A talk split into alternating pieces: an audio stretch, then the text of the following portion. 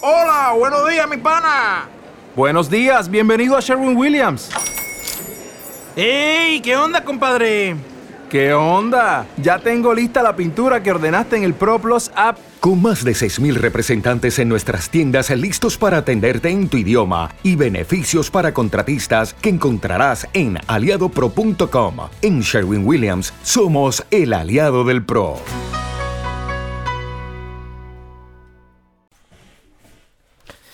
A ver.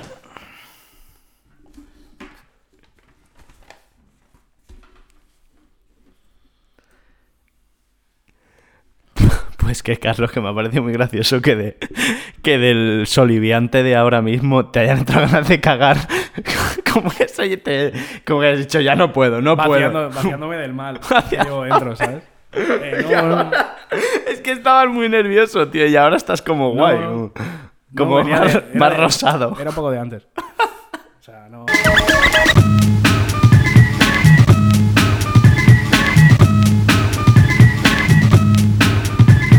Bienvenidos a Como, el podcast de Antiayuda. Como cada semana tengo a mi derecha a Carlos Navarro Hola, buenas tardes. y a su izquierda estoy yo, Carlos Rubio. Quería empezar el primer programa dándole las gracias a Ricardo Semper, Hombre. oyente, Hombre, oyente de, de hace mucho tiempo, gran oyente, personaje importante para el podcast, y ahora, y ahora nuestro patrón. sí, accionista. Nuestro, Ahora, nuestro Juan March. sí, ahora. sí. Va a financiar nuestro avión que nos Ah, traiga de, que nos sí, traiga sí. de Melilla. Financiando la revolución, sí, sí, sí. Bien hecho. Muchas Eh, gracias. Muchas gracias. Sí. Ya, ya, ya tenemos una friolera de, de- Generamos una friolera de dinero, ¿eh? Al mes.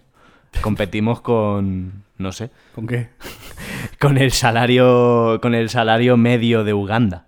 Ah, bueno. No está mal. O sea, Sí. piensa que hay gente que vive con dos dólares al día. Pero a mí no me mueve el dinero. Lo que me mueve son los patrocinadores. La fama. La fama. mueve- lo que me mueve es la fama. Lo Yo lo que quiero es fama. Ya, ya, ya. Dinero está bien. Esto hay que ponerlo como objetivo 2023 ya fama, ¿no? Un poco ya, tío. Sí. No sé. Sí, sí, sí. Porque esto de ser eh, un podcast de nicho.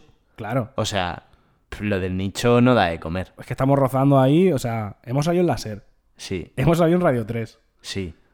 En, en, en Ferrayas y Movidas. Que ahora, eh, ¿has visto que van a participar en la carrera esta de los coches locos de Red Bull? Sí, sí, sí, sí. Y nosotros aquí. Bueno, yo hice la propuesta de que, de que usaran el ariete. Estaría guapo. ¿eh? Estaría guapo, lo que rodaba fatal.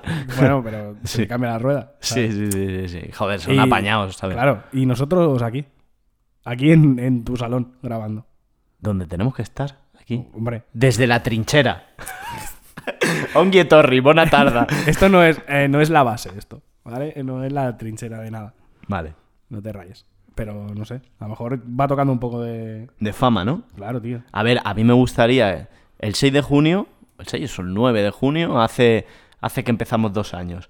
Si llegáramos a mil seguidores en Instagram, Estaría bastante bien. estaría guay porque, o sea, tenemos más en, en las redes donde se nos escucha, por lo tanto Instagram es una tontería como un piano, pero, Pero es como que ese número se ve más gordo. Claro. Ahí lo consigue. De hecho, podemos plantear algún tipo de sorteo. También. ¿Qué? No, no sé. No sé. Algo. Algo que no se rompa como tazas, ¿no? Que no, ya se la logística, la logística de la taza ya está arreglada. No, molaría que podríamos sortear rollo todas las tazas que quedan. Como una caja de tazas A y mí, que a lleguen mí como casa me quedan bastantes. no sé cuántas te quedan a ti, pero a mí me quedan muchas. Un premio de una vajilla de tazas. un, pre- un premio, 78 tazas. Venga, crack. No, tío. Felicidades. Hombre, tazas podemos sortear. Sí, O podemos pensar otra cosa, no sé. sí, Primero, pues a ver si llegamos primero. sí, yo qué sé. Pero claro, tendría que ser algo de valor. Pero mira, por ejemplo, las de Radio Curudité, Que que sorteo. sortean el, el vinilo de Motomami ¿Mm? y un pack con un merch que hacen ellas. Ya, claro, pero es que trabajan con subterfuge. Ya, Nosotros la vez que acertamos más fue cuando sorteamos un Frankfurt. es verdad. El peor menú. De hecho, podríamos volver a repetirlo, de te pagamos eh, tu peor menú. Está muy gracioso. verdad. Sí. Pero, claro, habría que hacer unas bases. Que, tío, que esto sigue siendo, sigue siendo hecho en el comedor de mi casa. Bueno, en fin. En fin, ¿de qué vamos a hablar? Vamos a hablar de cómo censurar. Exacto. Vale. Mi tema. ¿Cuál es? Como Esto persona, de, sí. como persona de izquierda, mi tema. Sí. Eh, Tu actividad, querrás decir. Sí. Bueno, Todo el, di- todo el día. Eh, Mi, mi actividad se, se, Sí. se divide en pedir, Eh, pe- pedir subvenciones sí. y, y censurar cosas. y pedir perdón por cosas de hace 300 años. Eh, también. Y básicamente los ruidos que haces son perdón, perdón, ch, ch, ch, ch, perdón. Dame dinero. No, y, yo- ah, y en media, perdón, dame dinero. Sí. Sí. Falda. Falda, falda. ¿Falda? Perdón, perdón, dinero. Pelo azul. Bueno, eh, a ver, hemos decidido hablar de este tema, pues obviamente nos ha llevado la, la compra de Twitter por el Loncio Musk. Uno de los primeros personajes también de los que hablamos en este nuestro programa. Sí. Y- o sea, y poco a poco- si, y poco- fuera, si fuera patrono, o sea, poco a poco se está convirtiendo en patrono del programa porque lo está comprando todo. Exacto. Y, y un poco, o sea, primera, una de las primeras personas de las que hablamos aquí, ahora el dueño de Twitter y posiblemente el primer supervillano de la historia de la humanidad en un futuro. En un futuro no muy lejano. A ver. De hecho, A ver, ya lo tienes, sí, sí, sí. por eso, por eso, está ya. Sí, ya está ahí. Está ahí en plan. En el momento en el que diga. Hay mucha gente. Voy a inventar algo para que haya menos. Ahí. Ahí se convertirá en literalmente el ex Luthor. No, pero porque eso es muy contrario a la filosofía de- del Silicon Valley. En eso hay discusiones filosóficas muy fuertes. Si Elon Musk hay- se va a convertir en supervillano. No, no, no, en ese tema justamente, en el de eliminar un trozo de la, de Ah. la sociedad, ¿sabes? Esta, esta tendencia eco-hippie de sobramos, no sé qué, no, pues se ve que, claro, hay, eh, siempre dicen que va a faltar eh, comida, ¿no? Rollo, imagínate, si somos un mill- mil millones de personas más en 20 años, nos comeremos entre nosotros. Pero lo que pasa es que el rendimiento, cuanta más gente, más originalidad y más inventiva. Entonces va por encima de, de- del hambre. Y eso es lo que defienden en el Silicon Valley. Bueno, muy bien. Además con números y tal. Es que todo el mundo hace estadísticas ahora. o sea, yo qué sé. Lo vi hace tiempo, me lo, ha- lo ha soltado así de repente y no te lo puedo citar. Pero me gustaría buscarlo. Me parece muy bien, bueno. No A- obstante. A eso se dedican los ricos. Sí. Sí. Bueno. Eh, después del segundo llanto del programa, vamos a definir lo que es la censura. Aquí yo me he apuntado a una definición clásica y lo que pienso es una, una definición de nuestra era de la censura. Una definición clásica es sencilla. La censura es la restricción del flujo de información. Es decir, hay un ente por encima de ti con poder que dice esto puede publicarse, esto puede decirse o no. Un concepto muy simple, aplicado durante toda la historia del ser humano. Me imagino que ya desde las cavernas, no sé, tú que eres historiador, a lo mejor, ¿sabes? La primera persona que censuró. No, no se conoce. Bueno, Algún, sí. algún rey. Sí, eh, fue Dios cuando le dijo a Adán, no comas de esta. Primera censura. Pero eso no es información. Es- Tío, sígueme el... No. Sígueme. No. Eres el más divertido de tus amigos, ¿no? No, o sea, No tendrás me- un podcast. eh, me preguntas, eh, ¿cuál es la primera censura por información? Te la inventas, te digo que no, y encima te cabreas. Muy bien, muy Pues bien. nada, tío. Muy bien, muy No, bien. no, no, sí, sí, sí. Eh, gran, grande. Saluda a tus colegas del, del centro. ¿Qué Eh, centro? ¿Qué centro? ¿Qué En centro? en nuestra- No todo el mundo te puede bailar el agua, a ver si lo entiendes ya una vez. Pero es que, tío, A ver. era un chiste malísimo, tontísimo, un jaja sencillo. Pero tú vienes a mi casa, te fumas un cigarro, te tomas un, cague- un café, cagas y no me ríes un puto chiste. Es- y, y ahora voy Y a los que reventarte- quedan. Y ahora voy a reventarte el salón cuando acabe de grabar. Puedes seguir cagando. No, no, cuando acabe de grabar eh, me voy a levantar y voy a- te voy a reventar la casa entera. En fin, no voy a censurar esto. Eh, en nuestra era, pues la censura es esto, pero la gente que se dedica a, a investigar y a pensar, no a nosotros que somos sencillamente eh, juglares de la información, eh, pequeños aprendices, eh, también define la, la censura como la creación de información eh, de manera organizada para tapar otra información. Es decir, en el mundo en que la información es una commodity en la que no vale nada, es decir, que cualquiera puede escribir cualquier mierda y publicarla, lo que importa es el volumen y la atención, que justamente lo que no conseguimos en este programa. Ni volumen ni atención. Ya, Vale. ¿Te preocupa eso? bueno. Bueno, hasta aquí. Entonces, eh, obviamente esto está muy relacionado en con el momento en que Internet, en que en Internet entran los normies. Es decir, a partir de 2010 y de las redes sociales. Este es otro concepto guapísimo, el, de, el del momento en que jodieron Internet los normies. Que es cuando básicamente entró todo el mundo en Internet e Internet no se convirtió en un espacio paralelo, sino en la vida misma. O sea, me estás diciendo que hay gente que sostiene. O sea, solo militares y científicos, porque era la gente que había en internet antes de. O sea, hay un secreto de militares y científicos que dicen que internet se jodió cuando entró Mari Carmen de 35 años a internet. Sí, Y de se metió hecho, en el chat de Terra. Eh, no, no, no, esos no, esos fueron los... Esos, o sea, programadores, gente de foros y tal, ahí aún. Es en el momento que llegan las redes sociales. Mari Carmen con su perfil de Facebook. Ahí se Tu abuela Pita Se jodió internet. con ahora. las gafas bajadas viendo las fotos. Ahí se jodió, ahí dejamos entrar a los normies. Vale. no sé. A mí esa consideración, o sea, eso como concepto es guapísimo. El concepto normie. El concepto, el concepto de dejar entrar a los normies y que te jodan la fiesta. Que es lo que pasa en las discotecas que molan, ¿sabes? Aquello de algo mola porque es exclusivo, rollo, internet pre eh, redes sociales, entran los putos normies. Bueno. A ver. No sé qué decir. Claro, los putos normies, ¿qué pasa? Se comieron la cantidad de basura que generaron cosas muy divertidas como las granjas de bots. Las granjas de bots. Sí, sí. Sí, esa cosa que, que apareció a mediados de la década pasada, pues para alterar eh, elecciones. A mí hay una que me hace mucha gracia, que es la que llaman la de los trolls de Holguino. ¿Tú los conoces? que era rusa, ¿no? Sí, estos son, estos son de San Petersburgo y son los trolls de Holguino porque Holguino se ve que es un barrio de San Petersburgo. Me gusta mucho porque los bots como entidad física. Sí. Son de, son de, Pa, pa, pa, de San. Petersburgo, son de allí. Sí. Lo guay de los trolls de Holguino es que, claro, llegó a haber tantos que se ve que uno, uno empezó a explicar cómo iba la movida. Y era, era muy divertida, tío. O sea, cómo funcionaba la censura de Estado hacia afuera de Rusia. Porque al final es esto. O sea, había toda una serie de entramado de oligarcas y tal que construían esas empresas de información. Bueno, de hecho, ni siquiera eran empresas. Te voy a decir el título de la, de la granja de trolls de Orguino.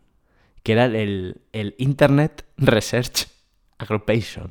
Joder, suena, suena a chiringuito de Tony Cantó, ¿eh? Eh, agency, perdona. Agency. Da igual, da igual. Suena, suena como serio, ¿no? No, no, suena Ira. a chiringuito de Tony Cantó. Sí, sí, sí, sí, suena como que se está... bueno, Se está trabajando. se ¿no? está trabajando. La verdad es que el trabajo, por lo que comentaban, y esto lo, lo he podido escuchar de un podcast que se llama Análisis de la BBC, que está súper bien. O sea, los ingleses, o sea, sí, hay que seguir meando en dirección a la perfida albiol. A la perfida albiol, ojo. También. Sí. De hecho, de hecho, también. Sí, o sea, con el rabo mirando a Badalona y con el otro. y con el otro a. En el váter una foto Sí. de albiol. y ya está. Si no, todo se puede compaginar. Todo se puede compaginar. Será por veces que meamos al día. Eh, bueno, lo que hacían es que a- tú entrabas a trabajar ahí en, en el IRA, te daban una bolsa con mil sims, Tú fichabas, ¿no? tú fichabas ahí tus ocho horas. te ibas a la máquina de café Sí, te pagamos un poquito. El rollo que te pagaban el doble que en cualquier agencia de comunicación. Y tú decías, Sospechoso, claro. pero claro. Como también era un salario ruso, pues no dejaban de ser 300 pavos. A lo mejor comentabas cómo había ido el, el partido del Spartak de Moscú Sí. y de repente te decían, toma, toma estas mil sims, empieza, empieza a hacer cuentas. Es divertido. y tú ahí, pues nada, con tus móviles baratillos, ¿no? Pues una SIM. Pero eso cómo se gestiona, o sea, pero los tenían todos desplegados delante. Yo he visto fotos de chinos, de estos que. Los que hacen. Los que hacen como bots de juegos, ¿sabes? Los que, que venden créditos. la foto y del tal. chino que jugaba al Pokémon Go, que Sí, sí, sí. 27 Y móviles tiene ahí en un 27 entramado. móviles, sí. Era es- este tipo de ingeniería. Yo me imagino que sería algo más sofisticado, seguramente que enchufas la SIM y aparece en un ordenador y hay un ordenador decir, ¿no sería virtualizado. mejor tener mil entradas de SIM a un ordenador es y que gestionar. se- es que seguramente era algo Tiene así. pinta, ¿no? Sí. Me gusta mucho, me gusta pensar que había mil móviles. ¿Sabes? En plan, O sea, tiene un rollo guapo. tengo una habitación peta de teléfonos. Sí, sí, sí, sí. Mil móviles. Claro, en aquel momento era, eran los tiempos en que estas cosas aún no eran muy sofisticadas. Y a lo mejor, pues claro, uno podía ver que eran mil móviles conectados desde, mil- desde el mismo sitio, o mil cuentas de Twitter. Con la- sospechosamente conectadas- con- con la sorpe- misma IP, ¿no? A Sí, decías- sospechosamente muy cerca. Decías, muy, muy cerca. Qué extraño. Sí. Serán vecinos. Que esto es un tema, ¿eh? Porque estos datos de dónde estás se venden, tío. Y eso es un tema que quiero comentar más adelante que es terrible. Eh, bueno, de, eh, uf, Silicon Valley vive de eso. Sí, sí, sí, sí, sí. Pero, pero es relacionado con las noticias de los últimos días, que ya entraremos, que es una cosa que da, da terror. Pero bueno. Eh, que el. Bienvenido al capitalismo salvaje, no sé. ah, bienvenido, no sé, de, de esto va este podcast. ¿Del capitalismo salvaje? Sí. Sí, no sé, ¿no te has dado cuenta aún? Eh, sí. O sea, desde la más pura defensa del capitalismo salvaje a base de pedir limosnas a nuestros oyentes. Poco sí, ¿eh? Sí, ¿eh? Bueno, pero Es son, son las, son las incongruencias del sistema que Sí, tanto sí, se sí. hablan, ¿sabes? Soy yo y mis contradicciones. Claro. Aquí estamos, como podcast. El podcast de las contradicciones. ¿Por dónde íbamos? Mil Sims. Mil Sims. Vale. Te pones, a te pones a hacer perfiles y te van pasando, pues, eh, pues un poco, ¿sabes? Los guionistas estos que nos siguen, pues un poco así. Un Fernando Polanco del odio, ¿no? Un Fernando Polanco de la gestación de la división. Claro, había, había. O sea, tenían gente contratada para hacer las cuentas y para hacer lo que se ponía en las cuentas. Lo hacía toda la. Claro, claro, porque son cosas distintas. Un equipo de, tenían un equipo de guion. O sea, pero es En una sala de guion. Sí, sí, sí. sí, todo vale. en plan para poner. Eh, sé. Para poner Hillary Clinton puta. Claro, sí, pero el cuentista, cuentista porque llevaba muchas cuentas, Claro, claro, claro. también era un experto en comunicación, es decir, le llegaban unas directrices. Ah, vale. Luego hay originalidad. Mm. Porque también hay, hay, hay voluntad de que sea orgánica la historia, ¿no? Comentaba el tipo, que lo podéis escuchar en este podcast si está interesante, ¿eh? en el, en el que he dicho, no en este, que este es una mierda. eh, comentaba el tipo que una de las cosas que hacían es que muy comúnmente se hacían perfiles de tía, porque en plan, a las mujeres se las creen más. No estarás hablando de ¿Eh? cierto streamer. que Lo he caído, ¿eh? Lo he caído hecho- en de hecho la- No, no, no. No. Del otro. Con gafas. Muy violento. Jugador del WoW. Jugador. Ah, vale, vale. Que esta semana la ha vuelto a liar, pero ya es que ya... ni- Ya no, ya no- nadie le hace caso, ¿no? Sí, no, sí, sí. El problema Ah. es que sí. Pero... Un poco ese rollo, ¿eh? En Eh, realidad. es verdad que se hacía perfiles de tía, ¿no? El Sí. Chocas cuando... Exacto, la, sí. la cuenta que le pillaron era de tía. Sí. O sea que... Puede ser... ¿Dónde estuvo trabajando el Chocas? Antes, antes de en el, antes de Él en el decía Madrid. que en el Real Madrid, pero, Pero puede antes- ser el Real Madrid del Buro. Bueno, Florentino es muy turbio también, ¿eh? Claro, es verdad. O sea, no descartes que tengan una sal... Igual que se comentaba que antes en el Bernabéu había una salita donde los Ultrasur guardaban todo lo- Mm. toda la parafernalia. A lo mejor... Bueno, pero es que el Barça contrató bots en su día. Acuérdate cuando Sí. las elecciones de... Todo el mundo ha contratado bots. Menos nosotros. Nosotros... ¡Eh! O sea, vale, porque yo ahora voy a argumentar que estoy totalmente en contra. Pero... Pero, pero, quizá... He comprado 15.000 bots. Pero pero, no- pero son muy buena gente. ninguno es ruso, ¿eh? Que yo sé que ahora mal, estamos con Ucrania, no sé qué, no, hostia, han eh, el rollo el- corpora- corporativo de ahora, ¿eh? Cer- eh, han cerrado el Museo Ruso de Málaga. Joder. Así de una, ¿eh? Pues Esto es peor que cuando empezaron a cambiar el nombre de la ensalada rusa, tío. que esto ha pasado, ¿eh? Eh, sí, sí, sí, me acuerdo, me acuerdo. Sí. En fin, El Museo Ruso de Málaga. sí. Em, No tengo más datos. Lo han cerrado. O sea, literalmente no tengo más datos. Han cerrado, lo he leído en Twitter. Top política momento, ¿no? Sí. Alguien se ha sentido muy a gusto. Pues es el tipo de información que, que te hace parecer inteligente. Esto lo Yo mañana, cuando vaya a tomarme el café con ¿Mm? el curro, puedo decir, hostia, pues han cerrado el Museo Ruso de Málaga. Y me dirán, ¿Hay un- ¿había un Museo Ruso en Málaga? Y yo diré, sí, Había Málaga. había Málaga. Hay una ciudad llamada Málaga. Y yo diré, sí. Sí. Ya está. Te gusta hacerte el listo, ¿no? No me, no, no me gusta hacérmelo, es que soy listo. La verdad. Sí. Me acuerdo otra, otra cosa, ¿no? Pero, joder. Sí, sí, sí. No, no iba con Rintintín, ¿eh? Vale, vale. Pues Yo, yo lo pienso. Pues acaso. No, no, estás muy nervioso, ¿eh? Cualquiera diría que has cagado. Sí, en sí, estoy súper calmado. No sé, no sé, no sé. Estoy Eh, calmadísimo. No sé. Los En bots. este escenario, en este escenario, ¿vale? Es donde nos encontramos que Twitter, especialmente después de, de- del gobierno de Donald Trump, después de los sucesos del ataque al Capitolio y todo eso, pues cambió su política de, de con- vamos a decir, de control de, de, De contenidos. de contenidos. Pero básicamente Twitter lo que se planteó era la censura de ciertos contenidos. ¿Por qué? Pues por temática, por ser mentira, por, por cosas así. Eso, a priori, está bien, ¿no? Eh, Twitter actúa de justiciero y, y corta todo aquello que es mentira, que expresa odio contra terceros o cosas así. Por ejemplo, misóginos del estilo eh, Panda Rojo. Sí. ¿Sabes? ¿Tú lo conoces? No. Hostia. Ahí es no, donde... no Pan- puedo, no puedo conocer a todos los fachas de internet, hay muchísimos. Joder, pero Panda Rojo combina eh, ser muy... O sea, saca lo peor de ti porque te hace mucha risa mientras dices, es muy misógino. No, no caigo ahora. Me habré cruzado con él, pero. En Marina, seguramente. Me cruzado, claro, como con libertad. Sí, como con, cual- como con cualquier misógino de Barcelona. ¿Sí? Que sí, eh. O sea, me para pensar y así como, hostia, pues un poco sí, ¿eh? Anda, eh, luego... Vaya. La resistencia de Marina te van a llamar. Bueno, para mí la propuesta de Twitter, que es la censura de contenido, eh, la censura de contenido puramente, no tiene sentido. Es decir, es bien intencionada, pero no deja de ser censura. Y yo no soy el único que lo piensa. Hay mucha más gente ahí. Hay gente que dice, no, es que solo se oye unas voces o otras. Eso, por supuesto, parte del sesgo que tiene cada uno en la manera de pensar. Pero es innegable que Twitter hoy en día está censurando por contenido. Y el problema no es que eso esté bien o mal, sino que es que es erróneo.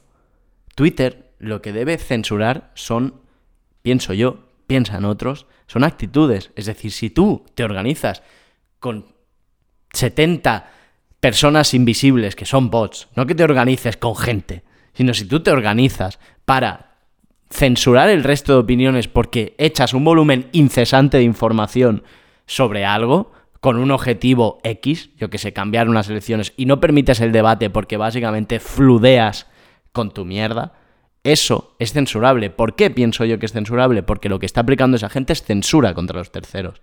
Entonces lo que se está limitando es una actitud de censura por un ente interesado, sea un país, sea una empresa, sea un partido político. Ahí es donde pienso que debería actuar, pero eso es mucho más difícil que lo que hace Twitter, que es más sencillo, que es censurar por contenidos. Esto no está bien, esto es odio, cojo y me lo, y me lo cargo. Vale. Vale. ¿Algo a opinar? Pues sí, bastantes cosas. ¿Eh?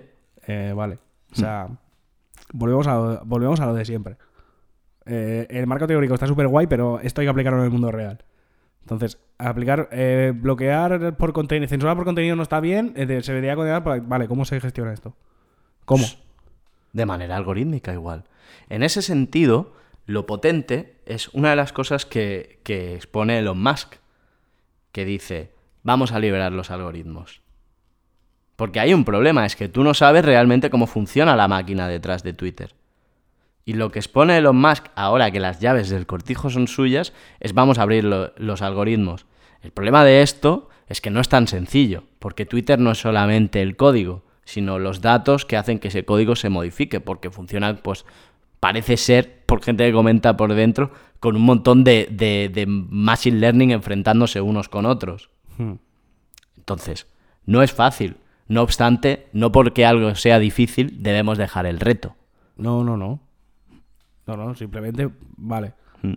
Eh, a, largo, a largo plazo la, la solución sería esa. Hmm. Vale, ¿y ahora? Ahora yo pienso, y esta es mi opinión personal, que no hay cabida para la censura mientras no se atente a, pues, a cosas muy básicas. Por ejemplo, pedofilia. ¿Vale? Podríamos decir, con este, con este marco teórico que tú dices, si alguien sube, sube un vídeo de pedofilia, está en su derecho, ¿no? Está en su, es libertad de expresión. Bueno, no, porque es No, un no. delito y porque Pues atenta no. con derechos humanos y Eh, tal. claro. Vale, ahí está, ahí hay un marco legal que supongo que está en la gran mayoría de países del mundo, no sé en qué sitio la pedofilia es legal. No me verán por ahí. La semana, isla- que, la la semana que viene, sí. fotos de Carlos Rubio. ¿eh? Saliendo de la isla de Epstein, ¿no? Sí, sí, ¿no? Ojalá, o- o sea, Se encontró otro rapero al que le gustaba gente joven. ojalá pudiéramos eh, costearnos un viaje a la isla de Epstein solo para hacernos las fotos, tío. De repente. Sí, de yo no fui. Saliendo del ascensor loco ese que tenías. Uf, eh, a ver, sí, claro. Mm, Eso sería, claro, eh. sería, eh, sería deseable que se, que se censurara. Pero eso actúan las leyes de la- actúan las leyes de los países y es que emitir eso en cualquier tipo de canales o publicar pedofilia está prohibido por ley. Sí. Pero tú en un tuit decir la Tierra es plana, ¿vale? Para no meternos en nada en un tema muy político, en el que la Tierra es plana, ¿vale? ¿Por qué deberías censurar eso cuando es una mentira? Pero eso tampoco debería censurarse. Pues claro, hay gente que plantea, hay algunas visiones, no todas, que plantean que debería censurarse. ¿Por qué? Porque es mentira. Claro. Debería, debería ser eliminado por falso. no censurado, eliminado. El tweet y la persona. Eh, no, a ver, claro, hay mat- a ver, hay matices como en todo. Pero, mm, no sé, yo considero que eh, propagar información falsa sería motivo suficiente como para que te banearan la cuenta, por ejemplo. Yo considero que propagar información falsa en volumen sí que debería ser algo moderable. Sí, no, claro, en volumen. O sea, tú O sea, si como, día- si si tú como pavo- individuo... Si, dices- hay un pavo que tiene una cuenta de Twitter para hablar de Juego de Tronos Hmm. y un día pone, pues yo creo que la Tierra es plana y luego continúa hablando de Juego de Tronos, pues esa persona es gilipollas. Sí. Pero no se le puede negar el derecho a tener Twitter, Claro. ¿sabes? Si hay eh, una cuenta que es declaradamente terraplanista y todo su contenido se basa en, por un lado, eh, hablar del terraplanismo soltando bulos y por otro lado atacar a la gente que no, que no piensa que la Tierra es plana, a esa sí. Tampoco. Bueno, pues nada. Yo creo que si es, si es un archipiélago de 5.000 cuentas publicando a la vez la misma mierda y gestionadas por un algoritmo, porque es que hay incluso algunas que van creando webs para redirigirte y para sacar pasta. Yo pienso que ahí sí. Ya, pero es lo, es lo que te he dicho antes. No puedes, no puedes jugarlo todo a que todo es un algoritmo y todo es una fábrica de bots. Porque Yo pienso que sí, porque No, lo, demás, no. lo demás es atentar contra la libertad de expresión de la gente. Y aunque a ti no te gusta lo que diga la gente, o sea mentira, no, enti- no veo cabida a cortar ese, ese mensaje. No veo cabida. Hombre, si es de forma recurrente, continuada y con el claro objetivo de Sí, terciar. pero si es una persona pero hablándole... El, pro- el problema no es que es una persona. O sea, el problema es que no es una persona. Esto, y esto se ve claramente en el típico pique de streamers de mierda absurdo. ¿Vale? O sea, una persona como eh, ese señor gallego del que usted me habla, eh, él, él es una persona. Y en Mm. Twitch dice, esta pava es un normal. Vale, ¿qué pasa? Que de repente en la cuenta de esa pava aparecen 10.000 personas a decirle que es su normal. Eso es organizado y con un interés. No es organizado. Porque el Chocas no, el, el Chocas no dice, quiero que vayáis a esta cuenta y vayáis a decirle de todo. Él simplemente dice, esta paga gilipollas. Y toda la gente, por asimilación o por eh, eh, estar engraciado con eh, esa persona, decide por cuenta, por cuenta propia que va a ir ahí a decirle de todo a esa persona. ¿Qué harías tú con las turbas cibernéticas? ¿Cuál sería tu enfoque? Buena pregunta. Pues no lo sé, depende. No sé, depende, claro. Claro. Que esto no se puede, es, es que no sé, tampoco se puede dejar todo al algoritmo, porque ya hemos comprobado que el algoritmo, la mitad de las veces está un poquito regular. Claro, para mí el problema es... O sea, el, el principal problema con el algoritmo hoy en día, y vuelvo a mi argumento anterior, es que no lo conocemos. Y eso es un problema. Claro. Entonces, que Elon Musk se gaste un, un pedernal, en vez de dejar un Patreon 3,95 aquí y gastarse el resto en Twitter, no, dejárselo todo en Twitter. Y abrir el algoritmo puede, puede dejarnos ver algunas cosas, seguramente algunas más bastante sorprendentes, Seguramente. Pero, que no sabremos analizar porque no somos data científicos. exacto. Pero, pero, eh, sigue siendo Elon Musk. Por un lado, eh, más transparencia en Twitter puede estar bien. Por otro lado, que Elon Musk controle Twitter puede no estar tan bien.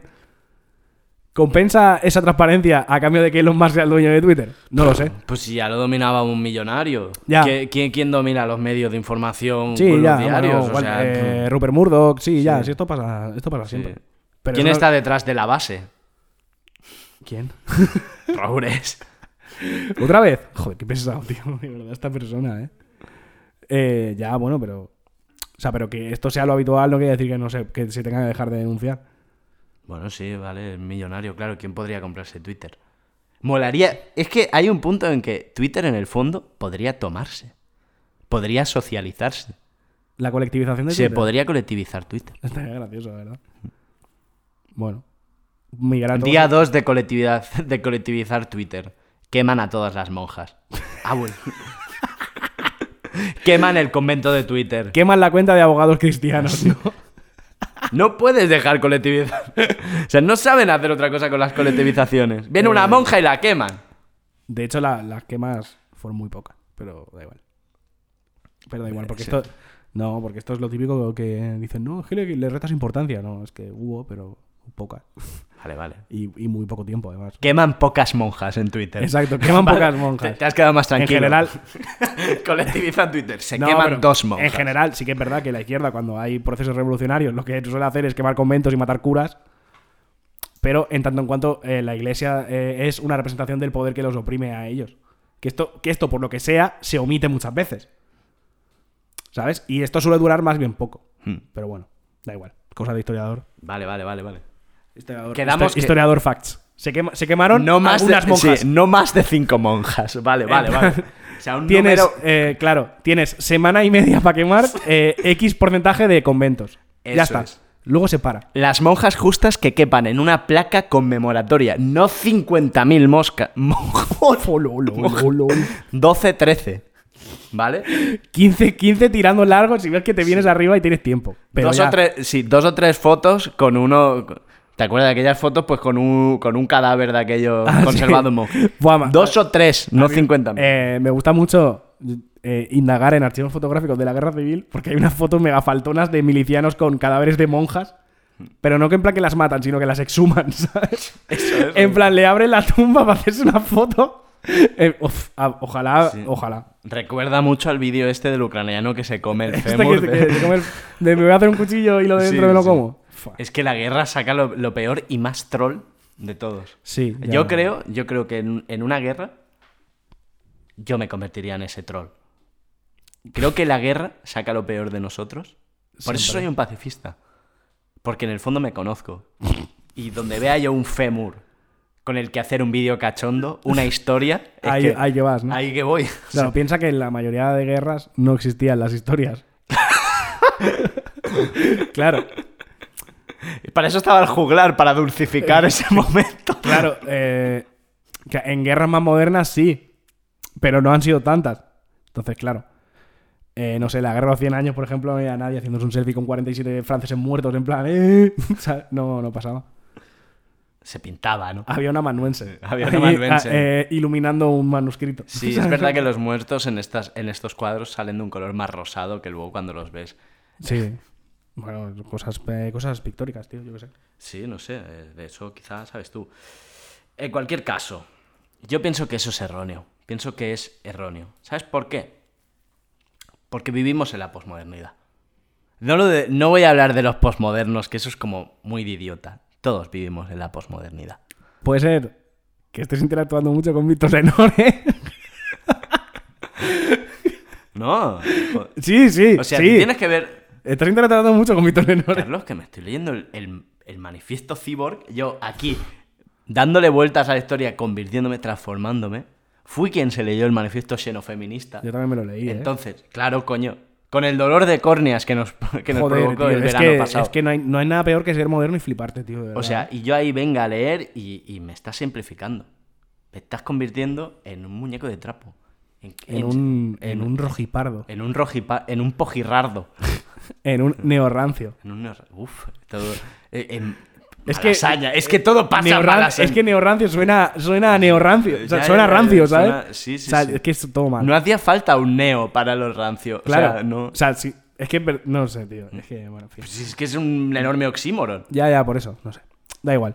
Eh, que te- eh, la posmodernidad. Estamos inmersos en la posmodernidad. Así Bueno, es. Así es, así es. Así es. Por lo tanto, cuando uno censura este tipo de ideas, como en, como en el sentir de la gente lo que piensa forma parte de su identidad, porque estamos tarumbas y defendemos todo desde el punto de la identidad, cuando tú lo censuras lo único que estás consiguiendo es ese famoso efecto Streisand, que lo estás amplificando. Entonces, por eso yo considero que la censura por contenido no es efectiva.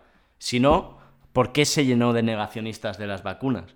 Cuando sistemáticamente se censuraban esos mensajes. Porque en el fondo hay una desconfianza de todo. La, posmodernidad nace, nace también de la, de la desconfianza que tenemos a instituciones que eran clave y que eran fijas. Por ejemplo, eh, se entendía que había unos medios eh, de comunicación sesgados, pero que decían cosas que eran verdad. Pero es que hasta los medios oficiales a veces han dicho cosas que son auténticas trolas. Entonces, eh, en un escenario donde es lícito pensar que te están diciendo mentiras, cuando te tapan un tipo de información y cuando además te lo tapa una multinacional como Twitter, pues la gente piensa, ¿quién hay detrás? ¿Qué cojones es el Club Bilderberg y quién coño es George Soros que no me quiere dejar ver eh, vídeos de la Tierra es plana? O, o- o si quiero vacunarme con agua, pues me vacunaré con agua. ¿Vale? Entonces eso está convirtiendo a la gente en profundamente tarumba. Porque es, es- es- es eso, las opiniones son identidades. Ya, pero- Y, y cuando tú cuestionas la opinión de alguien, en el mundo en que vivimos hoy, es como si cuestionaras su identidad. Por eso es algo tan fuerte. No estamos en un espacio de debate. Y ya no jodamos. Twitter no es un espacio de debate. No, está no, no. pensado para eso. Vale, pero cogiendo el tema de las vacunas. Hmm. eh, entonces, ¿qué haces cuando, cuando esas opiniones que según tú no se pueden censurar inciden directamente en la salud pública? Si en plan, son organizadas. toda esa gente, toda esa gente que se pincha lejía y Hmm. se muere porque lo ha leído en Twitter o porque X comunicador lo ha dicho, ¿qué pasa con eso? Es complicado. Ah, ah, Es complicado. Vaya, ahora Es- es complicado, ¿no? Es complicado para mí y para ti. Gilipollas. Ahora complicado, ¿no? No, pero sí que insisto. Si un idiota dice en un momento puntual, 1, 20, eh, me he metido lejía y ahora estoy de puta madre, ¿vale? Pues es un idiota. El problema es cuando esto está organizado. Y obviamente estos, estos movimientos de, de, de- de- de fake news, siempre hay, un- hay una organización detrás. ¿Quién podía estar detrás de- del movimiento antivacunas? No sé. George Soros. ¿Eh? No. Ah, no, que está en otro lado, claro. No, eh, pues gobiernos que quieren subvertir los gobiernos que hay aquí. Eso es muy claro. Vale. Por ejemplo, eh, el gobierno ruso. O sea, pero es que, es que el, o sea, el- el tema, el tema que yo estoy viendo que lo estás planteando desde la colectividad, desde todos son granjas de bots, cosas organizadas. ¿Qué pasa si una persona hace un tweet puntual sobre eso y ese tweet se hace viral? Que no Porque esto, dentro de la Sí. idiosincrasia de internet, esto pasa. Sí, pues pasa dos cosas. Que hoy en día no sabemos cómo funciona para que algo se haga viral. Claro, eso ya es otra cosa. Y dos, que yo considero que uno no puede censurar la voz de otra persona. Porque aunque diga gilipolleces, tiene libertad de expresión. Vale, y si que no voz- libertad. Otra cosa es que tú tienes libertad de expresión, pero si tú delinques, pues te puedes enfrentar a aquello que estés haciendo. Vale, pero. ¿Vale? En, en el Pero mismo, es distinto. En el mismo ejemplo. Hmm, Una persona que dice, eh, joder, me, me he bebido un chupito lejía, estoy de puta madre. Sí. Se hace viral. Y de repente la gente empieza a beber lejía y a morirse. hmm. Él en ningún momento ha, ha obligado a la gente a beber lejía. No ha dicho, eh, este tratamiento va bien para tal. Entonces, ¿eso es penable? A No, nivel legal. no. ¿Qué Y- pasa? Entonces sería- tiene, que seguir- ser- tiene que salir impune. Pienso que sí. ¿Por qué? Porque también existe la, la conciencia individual y si tú eres un imbécil funcional y bebes lejía porque te lo dice otro, pues a lo mejor es que debías haber bebido lejía hacía tiempo. Ah, vale, ya está. Pues nada, ¿sabes? En plan. mm, No ves, No, un, no ves eh. un fallo ahí. A lo mejor. No sé. No, el no. estado del bienestar y los estados tienen una función un poco de intentar que la gente no se muera. En general. Un poco, quizá. Pero la gente no es tonta. Yo creo que la gente lo que le molesta es cuando le dan órdenes de todo. O cuando le censuran X o otro. Dicen, es que esto lo están censurando. Pero si un idiota está diciendo tonterías. Pero si es que aunque las censuremos, siguen diciéndolas y la gente sigue haciendo el gilipollas. ¿Acaso se ha ganado algo? No demasiado. Pero es muy peligroso censurar. O sea, censurar discursos, en concreto, cosas que se dicen. O sea, censurar la palabra es un problema. Es un problema porque no sabes cuándo se te puede girar a ti. Entonces es mejor que pueda hablar todo el mundo y que censuremos actitudes, como que alguien organice una mega campaña con un montón de millones para decir algo. Yo lo pienso y lo siento así. Para mí, eso es eh, libertad de expresión sin ningún tipo de responsabilidad. Es en plan, tú puedes decir absolutamente lo que te dé la gana y no pasa nada, porque mientras no sea constituyente de delito, tú tranqui. Aunque sea un discurso de odio, aunque tu comentario genere X cosas, da igual, ¿no? Porque no es, es eh, literalmente eh, libertad de expresión sin responsabilidad. Pues a mí eso tampoco me parece bien, la verdad. ¿Por qué no? Como que porque, porque tú, eres- o sea, tú tienes que ser consecuente con lo que tú dices y con, ¿sabes? O sea, lo que no puede ser es llegar, soltar las cosas y largarte, que esto es una cosa que hacen muchos fachas. Pues que mi ejemplo. Mi ejemplo. Vale. El, muchas veces el problema, el problema de los discursos de la extrema derecha es que para ellos es una cosa normal. Y no entienden por qué se les censura. Cuando dicen que los negros son inferiores, por ejemplo. Ellos no, ellos no lo entienden. Porque que ellos, porque ellos. eh, para ellos eso es un discurso normal. Y entra dentro de su libertad de expresión. ¿Qué pasa Pero- con eso? Pues que tú tienes libertad de expresión, pero que si en tu país esa opinión está censurada, está, está prohibida, tú no puedes, eso constituye un delito de odio, eso forma parte de, de- de- eso forma parte del ordenamiento legal del país en el que estés. No obstante, debes ser libre hasta de decir los negros son inferiores. Eso pienso yo. Bueno. Y Twitter o una plataforma no debe ser quien te censure eso. Bueno, pero Twitter como plataforma tiene responsabilidad. ¿Por qué? Porque, Da es, porque, es el, porque es el soporte. Y yo creo que dejas de tener responsabilidad, o sea, tienes responsabilidad en un punto. Te voy a dar la razón a medias, ¿vale? Que es cuando tu algoritmo no es público y las cosas suben y los discursos suben sin saberse por qué. Y tú dices, coño, ¿por qué siempre sale este discurso en esta plataforma? Y hay una pócima mágica por la que ciertas cosas no dejan de salir. En el momento en que una plataforma publica las normas con las que funciona y el modelo con el que eh, la información sube, yo creo que es sencillamente una plataforma, es una ágora. Mientras las, mientras las normas del ágora no se conocen, sí que existe, sí que existe responsabilidad. Por eso, para mí, el enfoque es liberar los algoritmos de ya, pero de el Ágora, también tenía censura. ¿Ahora qué? ¿Eh? Vale, y era la antigua Grecia. ¿Y quién votaba? Pues unos cuantos. Ah, ¿Qué, vale. qué- qué O sea, argumento el es eso? Claro, el ¿Qué concepto de? Ágora te vale. Me vale el- el concepto de plaza para hablar. Pero prefieres El así. parque. El parque. Si te molesta el ágora. Bueno, o sea, yo no. quería elevar el, el puto nivel del programa empleando la palabra ágora. Somos dos garrulos del Vallés, no te rayes. El parque. El parque. En la escalera de la plaza. Ya También está. te diré una cosa, que hay un punto que es la justicia, que va por los términos de la justicia, y hay otra cosa que es la justicia del parque también. Que eso es lo que es difícil de darse en Internet. justicia es del parque decir, es la justicia, bofetón, de- ¿no? la justicia del, parte, del parque es lo que decíamos cuando hizo el monólogo sobre la niña subnormal. ¿Quién era? Eh, Joder, es que no me acuerdo el nombre del humorista este. Este moreno que el Buenafuente el 8 de su programa. David Suárez. David Suárez. Vale, pues, ¿qué decía mi hermano? Que se merecía un puñetazo. Yo ya te he explicado alguna vez lo de mi teoría del puñetazo normativo. Una ISO por detrás Sí, en plan, y que sea un castigo, sí, porque es como que sea casi como una multa, juicio rápido, sin necesidad de nada mediático. Esto en internet es verdad que la justicia del parque no existe. No, no. No hay. Por otra parte, puede bloquear a la gente. Claro. Que en el parque no puedes callar. Imagínate bloquear una vez. Ojalá, ¿eh? Me hubiera ido también eh, un botón de blog Hmm, en el parque. Sí, Increíble. Bueno, nosotros lo hicimos una vez. recuérdamelo. No, no, nosotros, no, yo. Tú. Me refiero. Ah, plan, tú Le- y... le, hicimos, le hicimos blog a unos nazis. ¿Le callaste la boca o qué? Y los echamos del parque. Que nos querían quitar el parque, no mierdas. Como- ¿Qué van los putos nazis? Tío? Eso, claro, en 2012, cuando había nazis aún. ¿Sabes? Yo creo que ahora hay también. Fue cuando nazis, cuando eran, cuando se veía que eran nazis, no, no cuando iban de traje y votaban a Vox, ¿sabes? En plan neonazis. En plan En plan liberal. no, claro, son plan- extremo sí, centro, ¿no? En plan emprendedor. Exacto, en plan, no tengo una startup. Cuando, los, cuando los nazis no tenían startups, solo tenían eh, tirantes y botas. ¿sabes? Eh, pues le- les hicimos un blog en el mundo real. Qué gusto da. Justicia popular, eso falta, eso falta en... ¿Cómo Justicia- se podría...? Justicia Esto, popular en eh, Twitter existe, es la cultura de la cancelación que, que dicen los, los faches. Porque al final la cultura de la cancelación simplemente es tener un montón de gente que está diciendo esto que has dicho es una gilipollez. Porque luego repercusión real. Bueno, y también es, eh, hombre, repercusión real es, no quiero que nadie contrate a esta gente, no sé qué, no sé cuánto, tal, tal, tal, te voy a destrozar por algo que pienso que tú has dicho que no está bien. Porque a veces se da en gente en...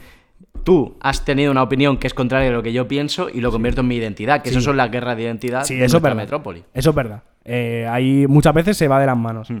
Pero usando tu argumentación, Sí. por ejemplo, el caso de Gina Carano. ¿Verdad? Carano, la que salía en The Mandalorian, que se posicionó en contra de las vacunas y Disney prescindió de sus servicios como actriz. Mm. Porque hubo una campaña de desacreditación en redes y tal. Vale. Si Twitter no tiene responsabilidad sobre, sobre eso, eh, Disney, como, como empresa, puede prescindir de ella. Y lo hizo, Y lo hizo. sí. Entonces, ¿por qué eh, deberían volver a readmitirla como se pidió? Porque la habían echado por sus opiniones y al final Disney puede hacer lo que sea a los cojones, igual Pero que eso Twitter. es distinto, eso es distinto, porque con Disney tiene, una, tiene un contrato y Disney paga y manda. Bueno, nosotros en Twitter también. Términos y condiciones. Hmm. Eso es un contrato. Sí. ¿Ah? Pero vamos a ir por partes. Disney primero, Disney. ¿vale? Con Disney le pasa, le pasa lo del fuck of money, ¿sabes? O sea, hay un punto en que cuando te conviertes en famoso no eres libre. Y en ese caso, esa es la putada de ser, de ser famoso. Bueno, putada de aquella manera, te quiero decir. Bueno, O, sea, o sea, sí, evidentemente cuando eres famoso y tienes reproducción tienes una responsabilidad con lo que dices, claro. Pero por otro Y- lado, y pero por otro lado ya- eres millonario. Sí, sí, sí, sí, sí, sí, sí. Por eso, por eso ese es el tipo de. de- Es que se- eso, mira que hacía tiempo no hablaba de Taleb, pero eso hace poco subió una curva que tenía mucha razón, que era la de fuck off money. Dice que hay un punto justo en que tienes dinero como para que te la sude, pero aún ni eres famoso, ni tienes tantísimo dinero que tienes como muchos trabajadores y mucha responsabilidad, sino hay un punto que es fuck off money y te tienes que quedar ahí. Pero en es plan, las es estrellas, bueno, ¿no? rollo, ahí es donde mola. Rollo, porque no tener un puto duro es una mierda también. No mola, no mola ir con el agua al cuello. ¿Vale? Pero entonces decía, claro, el problema de las estrellas, deportistas y tal, no están en el fuck of money. Porque tienen responsabilidades. Esto los futbolistas es lo típico. El, el del Barça que hace poco subió una foto cagándose en la puta de lo que hicieron en la, igle- en la mezquita de Al-Aqsa en, en Ajá. Jerusalén. Y desapareció y, misteriosamente. claro, y rápidamente te dicen, te sientan en el banquillo digital. Eso es jodido, es jodido, pero eso es verdad que no somos libres, sobre todo cuando eres famoso. Ya. Por eso es tan bonito tener un podcast con un poquito más de mil seguidores en Spotify. Porque somos bastante libres. Yo sí, somos bastante libres. También te digo, yo echo de menos que me manden cosas. En plan, marcas que me lleguen cajas a casa de cosas. En plan, ¿sabes? Típico, eh, una interacción tonta en Twitter y de repente eh, 14 pares de cerveza en tu casa. Una caja de melones. ¿Te imaginas? Sí. En plan, O sea, yo creo que lo más cercano que podríamos tener es que Pedro López nos enviara una oveja. o una, una botella de aceite. Sí. Eso, o sea, Sí. pues sí, la verdad es que no suena, no suena mal. No suena la verdad. Pero eso, ahí está. Entonces, la, la justicia social, Hmm. entre comillas, y este es el point que vengo yo a, a tratar. La justicia social es lo que la gente de derechas llama la cultura de la cancelación. Que al final es gente que te dice, eh, tío, esto que has dicho es una mierda. Pero el problema Depende- es que lo depende, convierten no en, todo- no un toda. linchamiento. Claro, no lincha- no, no Yo- linchamiento. Yo, quiero algo como una torta. O sea, y esto probablemente el metaverso te, te permitirá. De hecho, se- no se está trabajando ya como en. Como en, en la tecnología esta del rollo que como que te pegan un golpe en el metaverso y tú lo notas. En plan, no notas la hostia, pero notas como presión en el punto. áptico, áptico. La movida. Sí. Yo qué sé. Eh, Esa sería, o sea, molaría porque otra cosa que plantea Elon Musk es que Pegar una persona, no, una persona, una persona, una cuenta, ¿vale? O sea, las cuentas serían unipersonales, un poco como lo que hizo Ada Colau con el con la tarjeta de tren. Sí. Ada Colau, eh, rollo como se llama, andarán todo. Colaborado. colaborado. Vale. Entonces, eh, de esta manera, lo siguiente sería una persona, una cuenta de Twitter, y luego una conexión por otro lado a un dedito. Y si alguien te quiere pegar una torta porque te has pasado, pues una conexión directa. ¿sabes? Un- Una descarga a 10.000 voltios, muy poca corriente. Que lo pueda dar la batería de un Poco, portátil. poco amperaje. O sea, usted para conectarse en Twitter, en la mano derecha tiene su DNI. Y en la izquierda un cable. Y en la izquierda un pequeño cable. Un poco Eh, vaya distopía más fea, sí, ¿no? Verdad. sí, además mucho cable, muy, muy Además, además, con mucho a- wire. Hay gente que. O sea. A Juan Soto Ibar se le cae el pelo, por ejemplo, con tanta descarga. ¿Sabes? Se le pone el. el, eh, se queda No, como. porque eso sería un linchamiento. Claro, se queda como powder. ¿Sabes? hay gente, hay gente que no. Hay gente que no saldría a cuenta, tío, porque al final estaría 24-7 No, recibiendo pero tú también puedes devolver una torta. Imagínate, No, sí, claro, yo digo algo. claro, yo digo algo. evidentemente. ¿Vale? Que no te gusta. Me sueltas una torta. Y tú puedes Me cago en tu madre. Normalmente, ¿tú por qué darías una torta? Porque yo llego y me cago en tu puta madre. Con la boca abierta. ¿Vale? me es. sueltas una, una torta cibernética. Y Vale. tú me la devuelves. Y yo te la devuelvo. Y claro. Pero el problema Y hasta es- más fuerte. Claro. El problema es que a Juan Soto Ibar a lo mejor se devuelven 10.000. Pero eso es cultura de la cancelación. Porque eso es un linchamiento, Carlos. Depende, depende. No siempre es linchamiento. O sea, no, no, todo, no todos los mensajes que llegan son de eres un subnormal de mierda. Hmm. Muchos sí, merecidos, por otro lado. Pero hay muchas veces la cultura de la cancelación se resume en tener muchos comentarios de decir esto no es así por esto, esto y esto, eh, esto no está bien. Bueno, o te voy a matar. sí. Te voy a matar JK Rowling por terfa. Eso es la cultura de la cancelación también. Que sí, que sí. Vale. Pero yo no tampoco, tampoco estoy muy de acuerdo de la cultura de la cancelación, ¿eh? Es que si, si una cosa podemos estar de acuerdo en este programa es que es complicado. El tema. El, el tema es complicado, difícil. pero yo no. O sea. Esto es una cosa que he escuchado hoy en la radio ¿Mm? que me ha hecho mucha gracia. ¿Quién habla normalmente de cultura de cancelación? La derecha. La derecha. Vale. Hoy en la radio, eh, no sé de qué programa era, han dicho. Al final la vida es como una película. Si los buenos son muy buenos y los malos son muy malos, lo que es malo de verdad es la película. Entonces, ¿cómo puede ser que eh, cualquier persona de derechas se haya visto atacada todo el rato constantemente por su. porque no le dejan ejercer su libertad de expresión? ¿No será mejor que más que libertad de expresión es discurso de odio lo que estás diciendo? Quizá. Si lo ejemplificaras.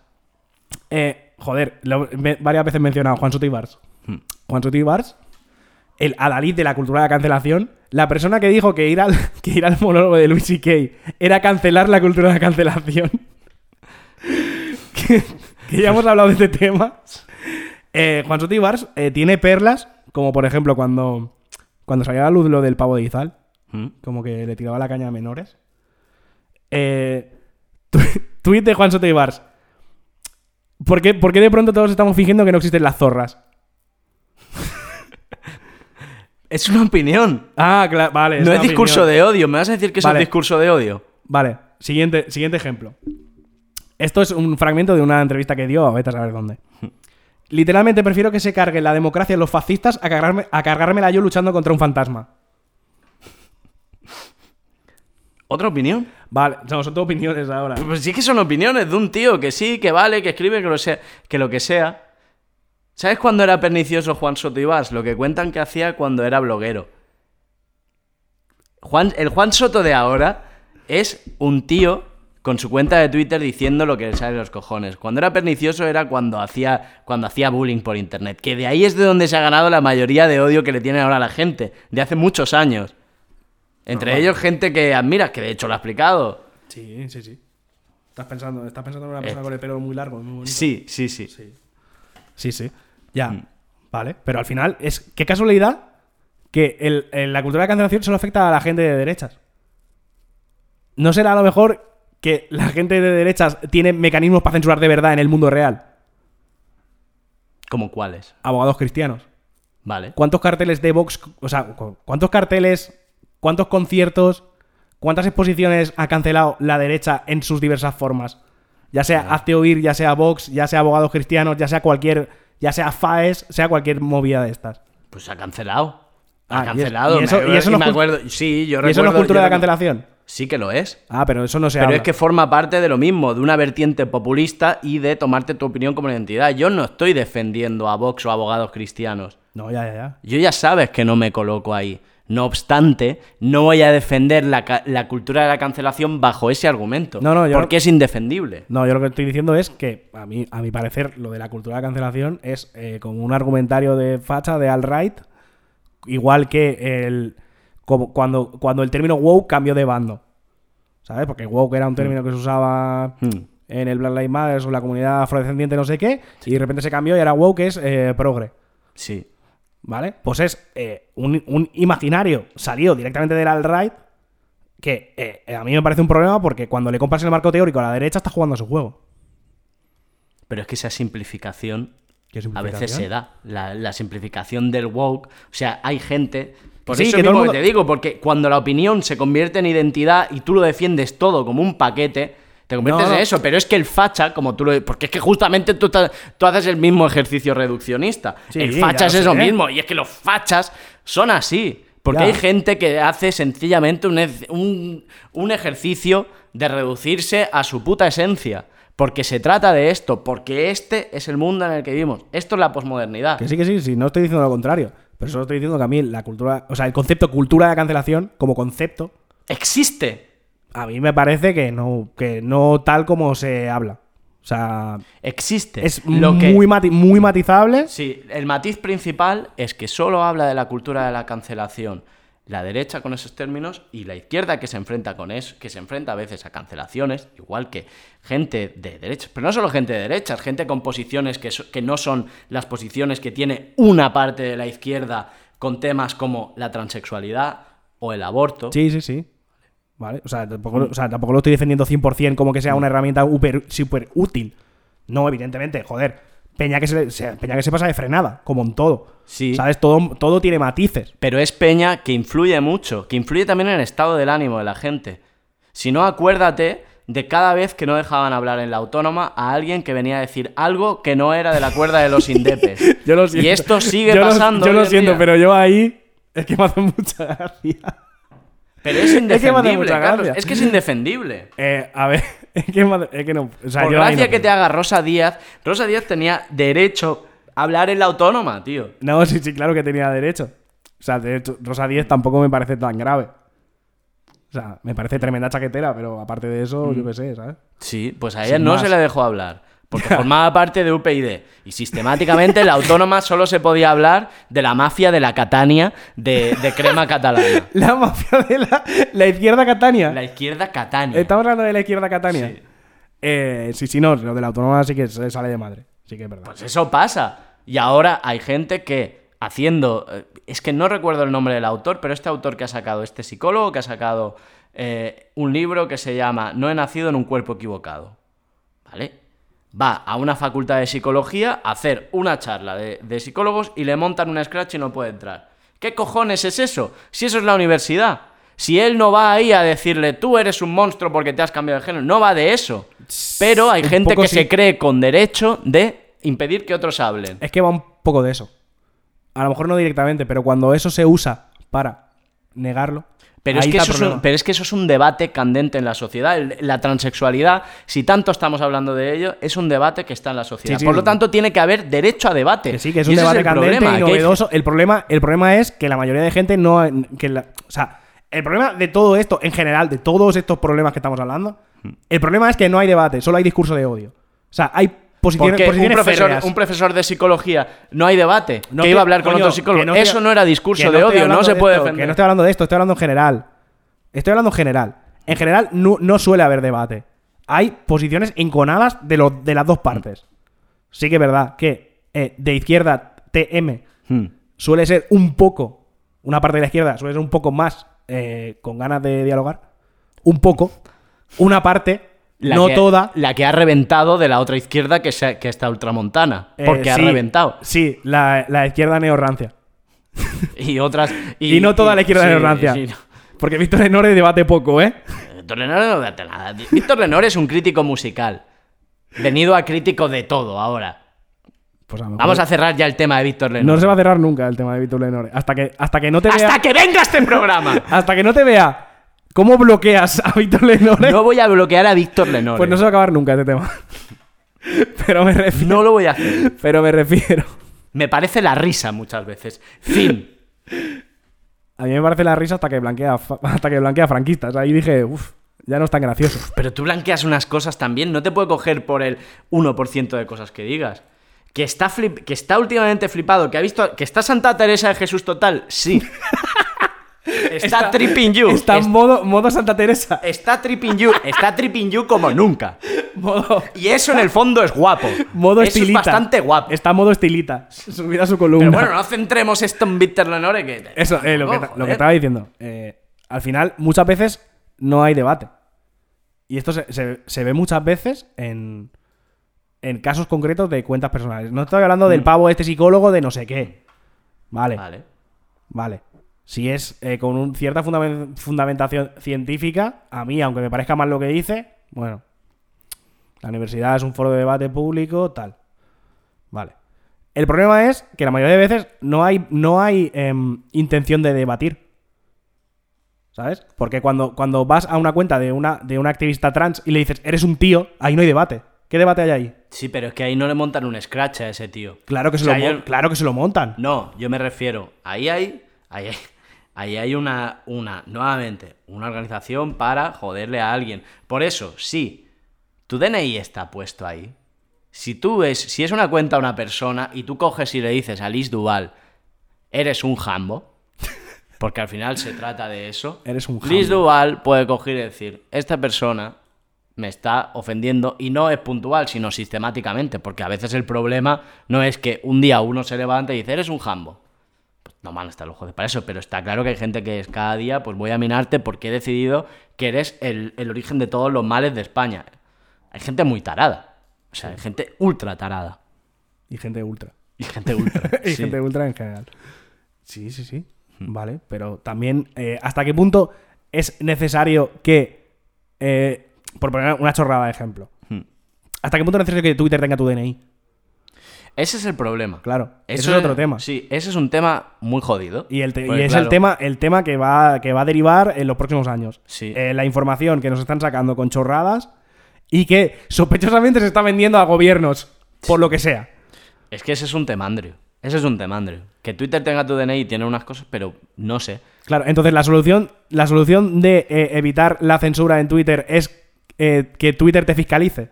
En plan, que te tenga controlado con tu nombre real y tu DNI. No, pero sí que tú puedes estar anonimizado. Uy, la palabra es jodida, ¿eh? Sí que puede haber... Anonimizado. Anonimizado. Sí que Twitter puede ser no propietario de tus datos de DNI, pero que tú dejes una huella. Es decir, que... Pero ya la dejas. ¿Cómo se Sí, descubre quién no, es? pero que tú dejes una huella certificada. Bueno, pero eso ya se hace. O sea, cuando lo típico, cuando, cuando hay, casualmente, cuando se hacen chistes de carrero blanco, que es cuando se pone la maquinaria del Estado, se pone en marcha fuerte, eh, joder, en el momento gordo de los chistes de, carrero blanco, Te tar- pillan, tardará te un pillan. poco en sacar quién había detrás de la cuenta, ¿sabes? Pillan. Entonces, Vale, hace, fa- hace falta eh, tener una base de datos con un montón de DNIs. Pues a lo mejor sí, porque es que ni siquiera hace falta que las tenga Twitter, porque puede haber un ente tercero, como puede ser tu estado, que ya te tiene y que para meter el certificado digital para cualquier papel... ¿Qué te que poner? ¿El clave? ¿Qué te que poner? ¿El sistema clave? ¿Mandar en Twitter ahora? metes el clave y si Twitter envía una alerta diciendo este número de cuenta, que yo no sé quién es, ha hecho un delito, este pantallazo. Y va la policía. ¿Da miedo porque es Stasi? Da mucho miedo. Por otra parte, O sea, estamos, prefiere- ta- prefieres- estamos tan vigilados O sea, ¿prefieres eso a que, a que Twitter censure contenidos? Pero es que ¿quién es Twitter, Twitter para censurar contenido? Si yo lo que estoy buscando son ideas de poder hacerlo. Vale. No, no. A, mí, a mí me parece. O sea, a mí el verdadero problema que yo veo ahí es cuando ese discurso pasa al mundo real. O sea, Si es que es- Internet es el mundo real. Vale. Pues cuando se, cuando se concreta en medidas legislativas claras. Como por ejemplo, eh, después de casualmente eh, años de discurso conservador en, en redes, liderado por Trump hasta que le cerraron la cuenta de Twitter, Ben Shapiro, toda esta gente, de repente, mayoría conservadora en, en el Tribunal Supremo, de repente, oh vaya, esto. Este precedente que legaliza el aborto en Estados Unidos, pues a lo mejor se cae. Vaya. Vale. Y ahí es cuando tú te planteas por qué todo esto ha reventado tan pronto. Porque esto era, esto era privado. Era una deliberación. Sí. Vale. Bueno, era como un borrador de no sé qué. Era un borrador y sí que me puedo creer que los, eh, que los, los jueces del Tribunal Supremo fueran a votar eso. Porque parece ser que lo que han reconocido el, el portavoz es que eso se ha filtrado de ellos y que lo que está escrito es, es así y que estaban trabajando en ello. Pero lo que es pernicioso es cuando este movimiento, de fondo, hay como un mensaje de el único que te va a poder defender es el Partido Demócrata y ahora vienen las elecciones de midterm. Y entonces ahí te planteas cuál es el interés real. Y eso es jodido.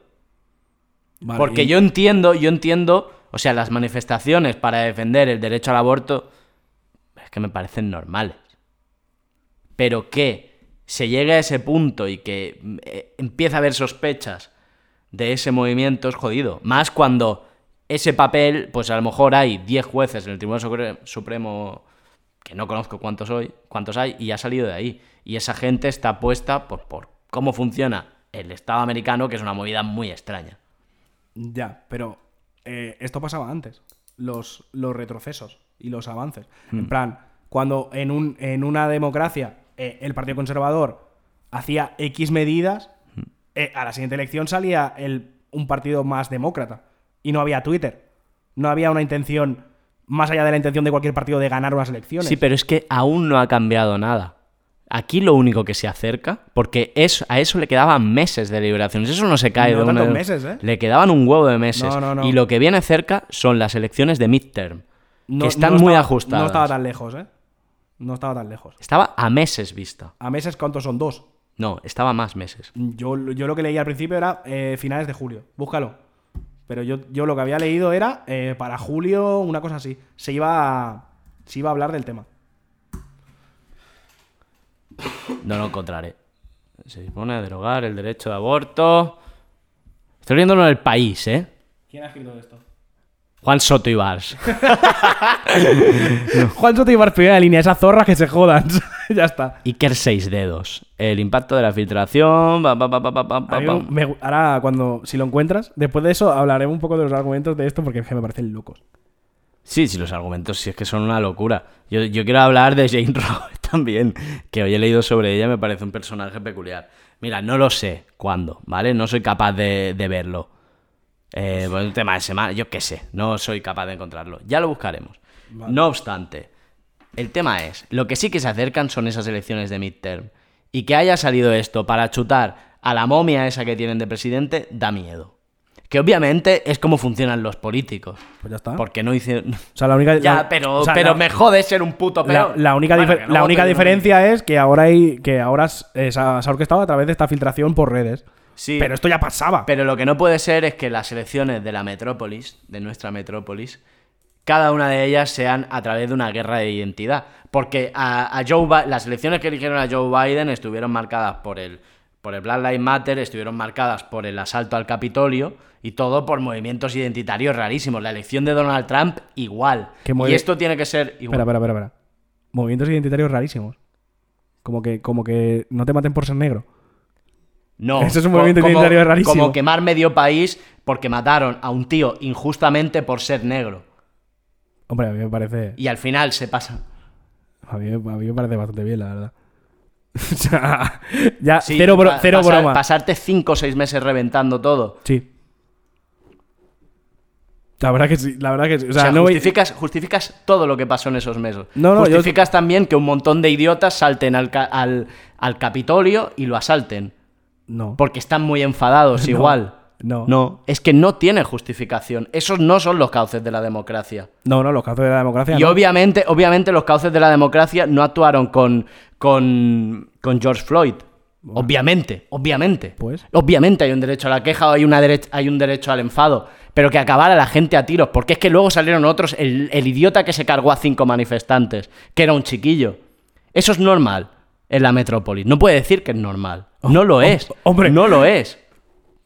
Gente liándose a tiros en Estados Unidos. Vale, sí. Precisamente en Estados Unidos sí, es bastante normal. Vale, sí, entra dentro de la, de la normalidad. Claro. Es que. O sea, al final de todo esto. La teniente Manning hoy diciendo que hay que pillar armas. Exacto. Claro. Ojo, ¿eh? Es normalidad americana, Claro. locura. También te digo. Después de todo esto.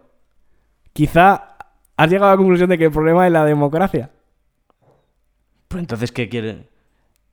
Ah. Bienvenido. ya solo voy a decir eso.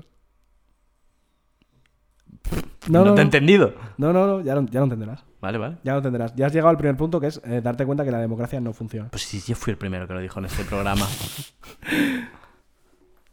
Ah, Sí. ahora, Vale. ahora a buscar una alternativa. Ahora votar, ¿no? Ahora lo que te dice, lo que te dice el Partido Demócrata, bueno, a nosotros no, que somos españoles al fin y al cabo, Exacto. es ahora votar. Y tú, yo solo quiero que, que no hagan lo del aborto. Vótame a mí. Es que, No. es que si no, ¿quién lo haga? Claro, es que el tema también es, vale, ¿Cómo funciona? eh, eh, instrumentalizar esto para ganar las elecciones está feo. claro. Pero al final, ¿quién, ¿quién tiene la capacidad de impedirlo? ¿Cómo se puede impedir esto? Pues con una votación, con una ley, con una ley federal realmente. Vale, eh, esto es del 70, han pasado casi 50 años. Sí. No se ha tocado nunca. Y no lo ha hecho, por ejemplo, Obama. Nadie. Nadie, sí. Vale. Eh, entonces ahora eh, tienes que esperar a que de repente alguien en el Congreso diga, no, pues se va a hacer ahora. Pues ese es el problema. Y entonces hay que claudicar. Entonces, si justamente es en la izquierda donde se da ese debate, o sea, ahora tengo que votar a los demócratas, los demócratas más de derechas en años, con Joe Biden a la cabeza, por este tema del aborto, ¿qué locura es esta? Si esa es la gran queja. Ya, no, sí, es una mierda. Pero, siendo pragmático, al final, en cuestión, o sea, a nivel realpolitik, ¿cómo se para esto? Pues, ese es el- pues de, ahí, de ahí viene el mayor problema, que, que la gente se encuentra atrapado en una espiral de para tener mis derechos que yo considero que, que son fundamentales, tengo que mantener a una casta política que económicamente me está destrozando. Ese es el gran tema. Ese es un problema de la democracia americana especialmente. Entonces, La democracia no funciona la en ningún democracia no funciona.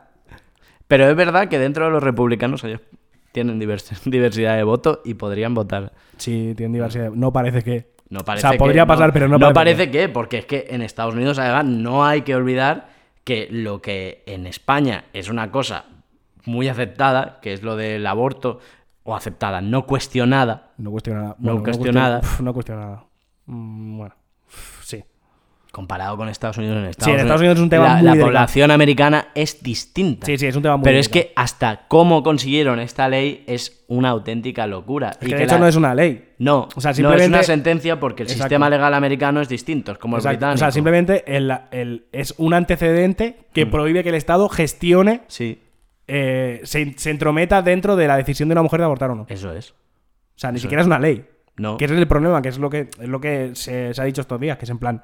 Hmm. O sea, este antecedente es del 70 y pico y nadie ha regulado esto. Nadie lo ha convertido en una ley y lo ha blindado para que no pase esto. Mm, ¿Sabes por qué? Porque es un tema muy delicado que en Estados Unidos se intenta tocar lo menos posible. Claro, porque si no se pierden elecciones también. Efectivamente. ¿Sabes quién ha tocado esto? Kevin Smith. Kevin Smith en Dogma, la prota, trabaja en una clínica abortista. Ahí lo llevas. Ahí lo llevas. Y de hecho, eh, ahora sa- eh, Kevin Smith lo ponían otro día, un pin, salen él, él y, y Jay, Mm. Con una frase de esa peli que es eh, el cuerpo de la mujer es su puto problema. ¿Sabes? De buenos bodies your fucking business, ¿sabes? Entonces, eh, como, mira. Díselo a Jane Rowe. que acabó de manifestada a manifestante. Ya, ya, buah, esto es que esto es el, ¿eh? O sea, Jane Rowe es la, el caso, se hizo a través de una persona que no se llama así, pero le pusieron ese nombre anónimo, contra el fiscal de Texas, de- de- del estado de Texas, Sí. que, que no le impedían, bueno, que le impedían abortar, ¿vale? Entonces pasan dos cosas curiosas en este caso.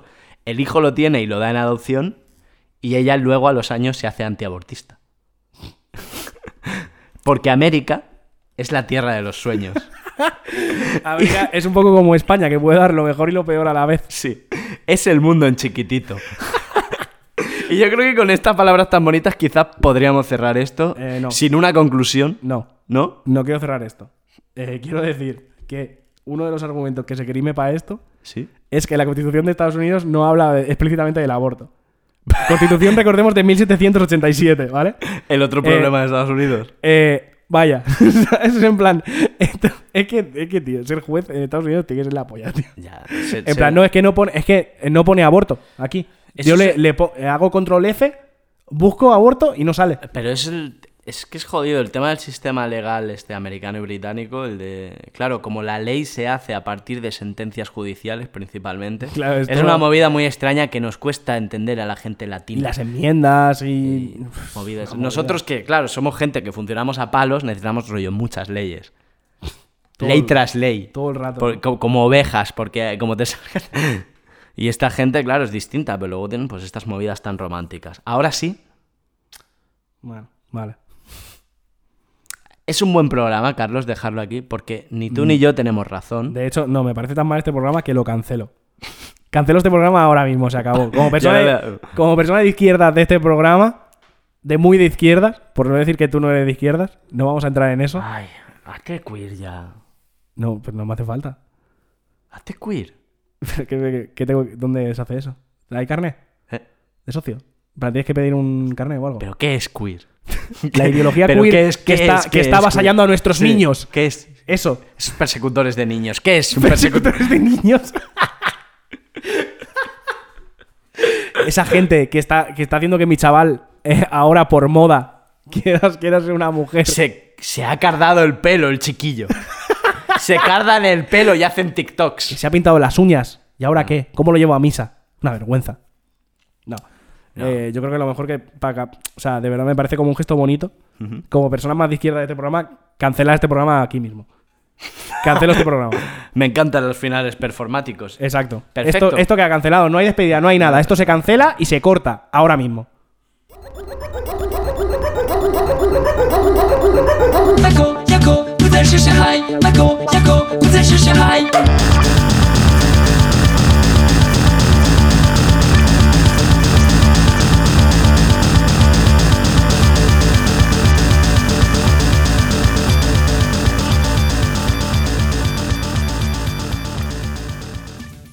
With the Lucky Land slots, you can get lucky just about anywhere.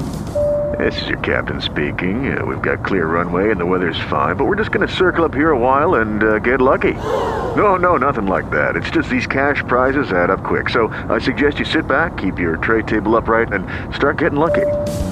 Play for free at LuckyLandSlots.com. Are you feeling lucky? No purchase necessary. Void where prohibited by law. 18 plus terms and conditions apply. See website for details.